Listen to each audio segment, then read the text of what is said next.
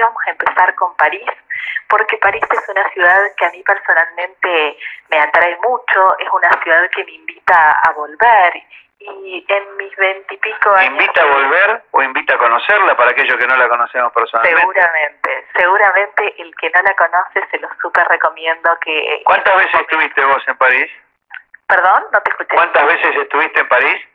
Y estuve cuatro o cinco veces. ¿Y querés volver a verla? Por supuesto que sí.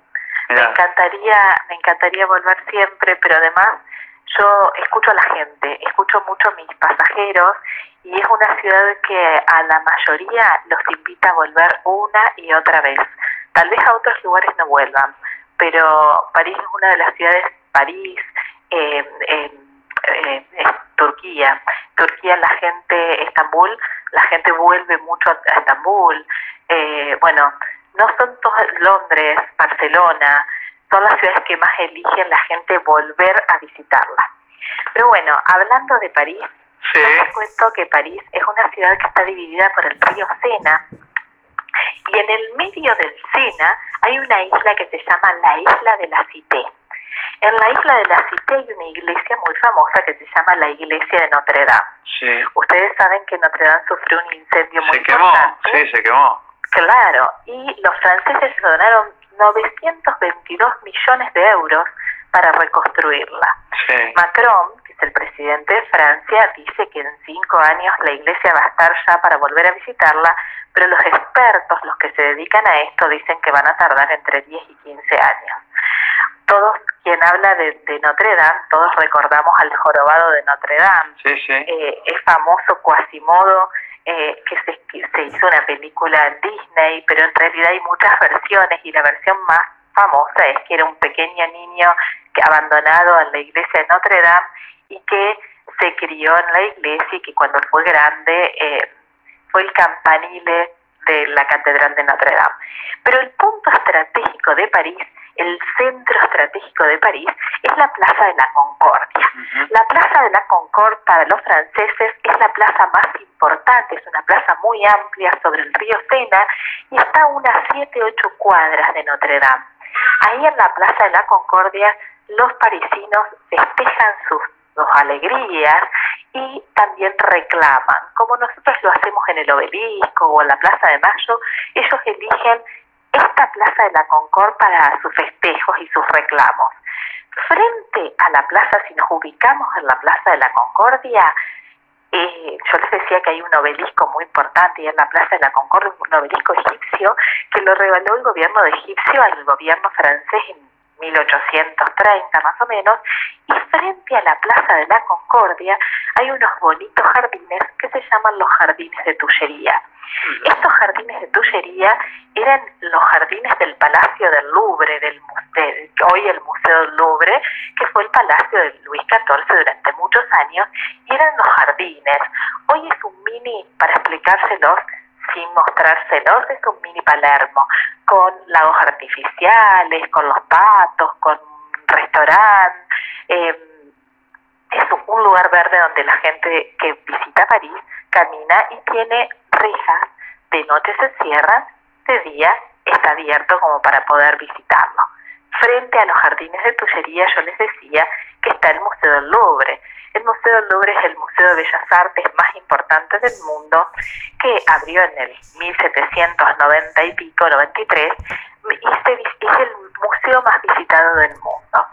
Eh, bueno, ahí en este museo hay una obra muy importante que es la Gioconda, la Mona Lisa de, Leonardo da Vinci, y realmente cuando, bueno, el edificio, la arquitectura del edificio de este palacio tiene forma de U, y en el medio de U hay una pirámide de vidrio y hierro muy famosa y que fue muy criticada porque era la modernidad en el medio de un palacio. Para entrar a este museo, uno entra a través de esta pirámide. Entras, atravesas esta pirámide por adentro y una vez que llegas tenés como una plataforma y hay unas hay escaleras mecánicas o ascensores que te bajan como a un, a un subsuelo donde vos ahí vas a sacar tu ingreso, tu entrada para entrar al museo. Hoy tiene un costo de 15 euros entrar al Museo del Louvre y cuando vos ingresás al Museo del Louvre lo primero que haces ir a ver la Gioconda. Esta obra que para muchos dicen este cuadro no tan grande, cuando vos te parás delante de la Gioconda, es increíble porque si vos te vas moviendo desde cualquier lugar, parece que ella te está mirando. Es una obra increíble, maravillosa y muy visitada. Pero además de visitar la Gioconda, uno cuando ingresa al Louvre, el que conoce de arte, es apasionante entrar, porque la verdad es que es impresionante la cantidad de obras que hay. Bueno, de hecho, de hecho, de hecho se puede recorrer virtualmente, está abierto esto. En época de cuarentena, si quieren chusmear un poquito, pongan el Museo Louvre visitar y hay un 3D, ahí hay una, una posibilidad de verlo, ¿eh? Eh, por supuesto, yo ya tengo preparados todos los links para hacer los paseos virtuales. Así que para el que le interese visitar todo, no sé, el Museo del Louvre y todo lo, todo lo demás, me va a me va a mandar un WhatsApp al 15 52 32 32. Para, para, que, para que así lo anotan porque rapidito no se pierden. Así que repíteme el teléfono entonces. Me mandan un WhatsApp al 15 52 32 32 y yo les voy a mandar los links para hacer los paseos O sea, yo te mando, yo te mando, hola Mónica, te mando ahí al 52 32 52 32 32. Hola, te copio, te hola Mónica, ¿me puedes mandar los los links? Y vos me mandar los links. ¿Y ahí qué hago yo? yo ya tengo todos preparados los links para hacer todos los paseos virtuales de cada lugar. Hoy va a ser el paseo de París y de los museos que hay en París. Después el viernes que viene vamos a hablar de otro destino y yo les voy a mandar el link de otros destinos. ¿Y hoy va a estar disponible el de París? Sí, por supuesto, yo ya tengo todo preparadito. Bueno, anda mandándomelo, así ya en cuarentena me miro todo París. Por supuesto. Pero vamos a terminar rapidito de hablar un poquito más de, París para que el que ingrese... Bueno, yo quiero ir al Palacio de Versalles. ¿Perdón? Quiero ir al Palacio de Versalles. Bien, el Palacio de Versalles está a 17 kilómetros de París, no está en la ciudad de París, está en las afueras y hay diferentes formas de llegar al palacio. Uno lo puede hacer a través de una excursión o lo puede hacer eh, en tren, pero lo ideal es a través de excursión porque en, en momentos que, que uno pueda volver, ¿no? Porque realmente es mucha la gente que está haciendo la fila para ingresar, entonces con las excursiones entras más rápido, entras más rápido, lo visitas, es un paseo de mediodía, es un palacio también, perteneció a la monarquía de Luis XIV y eh, a María Antonieta, y realmente los jardines, en la... Eh, son enormes y súper bien barquizados, y de maravillas.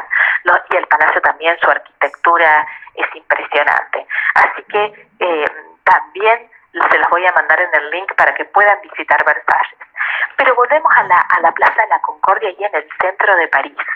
Cuando uno está parado en la Plaza de la Concordia, dijimos que enfrente, la plaza está sobre el Sena, y enfrente, hacia la izquierda, los jardines de Tullería y hacia la derecha una calle que es la avenida más importante de París. Le Champs-Élysées. Champs-Élysées.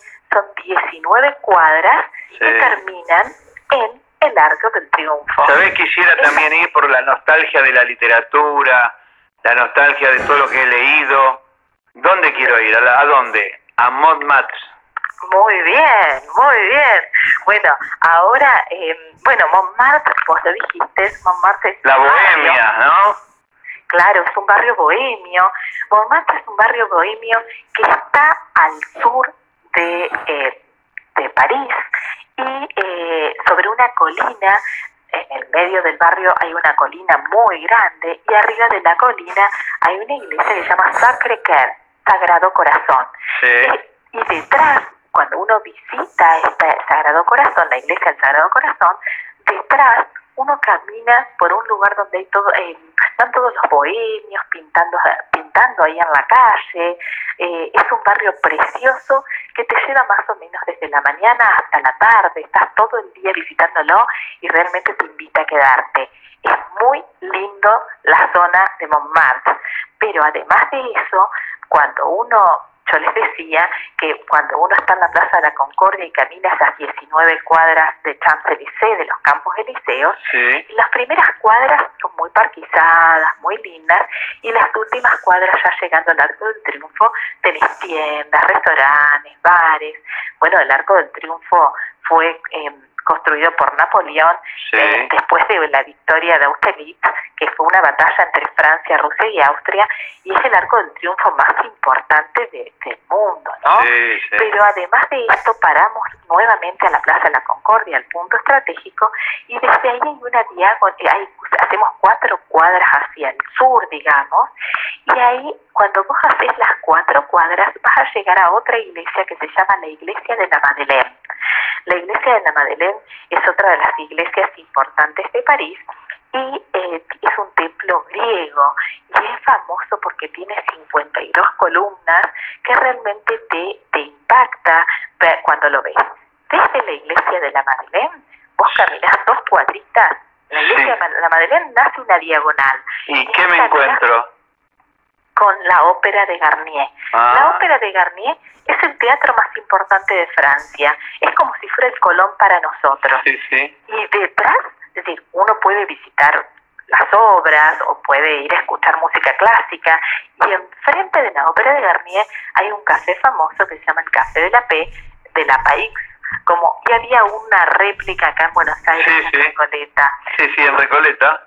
Sí, si uno camina la da vuelta a la manzana detrás de de la ópera de Garnier, te vas a encontrar con las galerías Lafayette. Las galerías Lafayette son unas tiendas muy famosas parisinas que te, em, además de tener un piso de mujer, un piso de hombre, un piso de niños y de, de, las tiendas, eh, te invita a conocer su arquitectura, los frisos, realmente vale la pena no solo por las compras, sino por el edificio. Y en esa zona también hay otras tiendas muy importantes pero nos está faltando algo muy importante. claro, lo, más importante. Claro, si vamos, antes de llegar a la Torre Eiffel, les quiero comentar dos o tres cositas más que podemos visitar. Frente al Museo del Louvre, pero del otro lado del Sena, hay un museo muy famoso que se llama el Museo Orsay. El Museo Orsay no puedo dejar de nombrarlo porque es el museo más grande de arte impresionista. Hay mucha gente, sobre todo, y hay muchos civilcoyanos, llanos, que han ido a visitarla y están todo el día dentro del Museo Orsay. ¿Todo el día? Hay gente famosa, fanática de este museo. Este museo está dentro de una estación de tren, un edificio de estación de tren de, de, estación de tren de, Orsay, ¿no?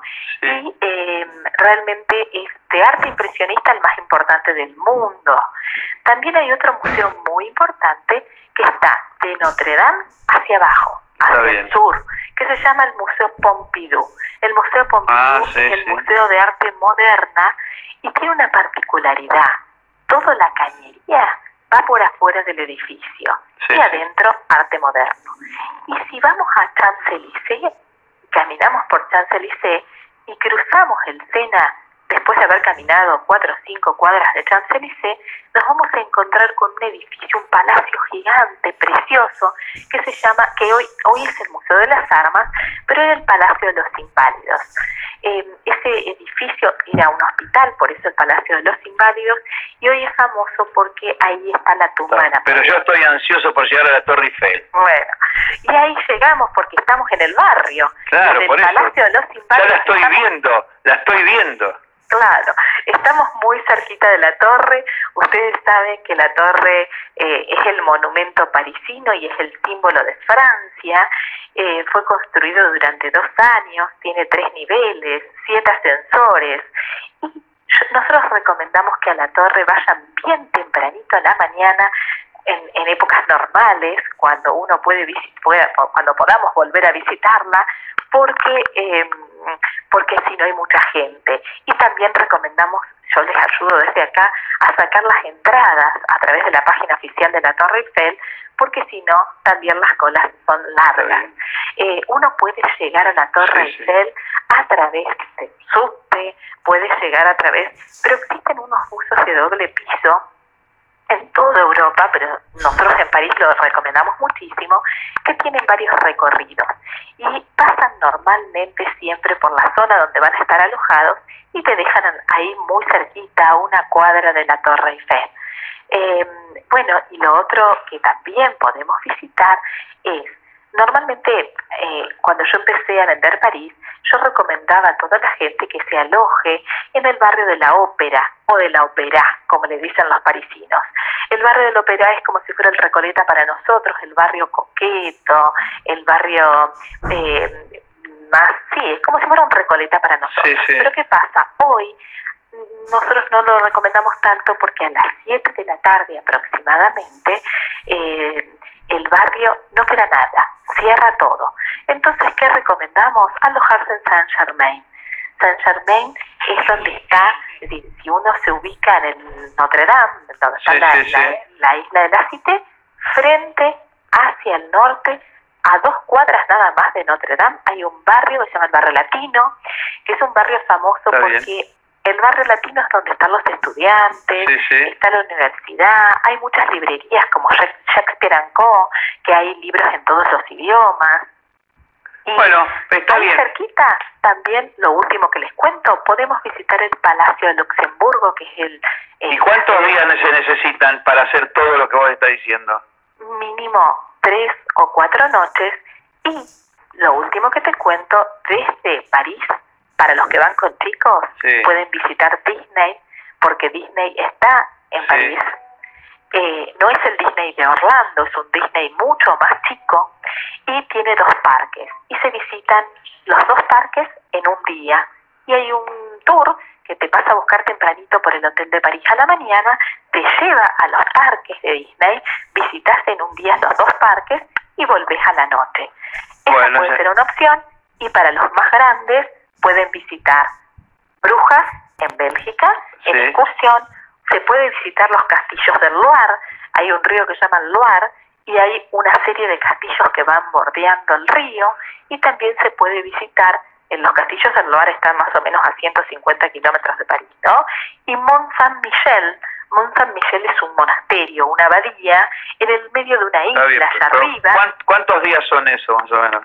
Si vos vas a hacer todas las excursiones necesitas ya quedarte una semana. Bueno, una semana está bien, está bien una semana. Claro. Pero ¿sabes qué? ¿No te cansás mucho todo el día, pa, pa, pa? No, porque París no es como Buenos Aires, que las distancias para ir desde Palermo a La Boca, es decir, es todo mucho más cerca.